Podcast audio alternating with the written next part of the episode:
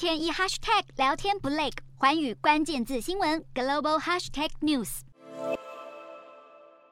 一群驻防伊拉克的美军士兵围绕在美国国防部长奥斯汀身边，听取他对部队喊话，鼓舞士气。这是二零一一年美伊战争结束后鲜少见到的场面。奥斯汀是当年美伊战争最后一位驻伊美军司令，如今重新踏上往日战场，除了是要纪念推翻海上政权二十周年外，还别有用意。奥斯汀向伊拉克总理苏达尼表态，美方对与伊拉克发展战略伙伴关系深感兴趣，华府将继续维持在伊拉克的军事部署，稳定伊国政府主权独立。此外，奥斯汀也强调，美国将协助伊拉克对抗区域最大威胁伊朗，贺阻伊朗在当地扩大影响力。近期突袭访问伊拉克的西方高官，除了奥斯汀外，德国外交部长贝尔伯克也在同一天访问首都巴格达，会晤伊拉克外交部长胡申。贝尔伯克还跟美国异口同声，剑指伊朗与伊斯兰国。虽然美德等盟国组成的反恐联军十多年前就宣告撤军伊拉克，但目前依然派驻两千五百兵力留守，指导伊军部队与伊斯兰国激进分子作战。虽然伊斯兰国势力已经大不如前，但邻国伊朗又在伊拉克扶植。武装民兵还偶尔对美国驻巴格达大使馆发动攻击，两国甚至在二零二零年差点就爆发全面冲突，让驻伊美军渐渐把任务重心从反恐转移到吓阻伊朗势力延伸。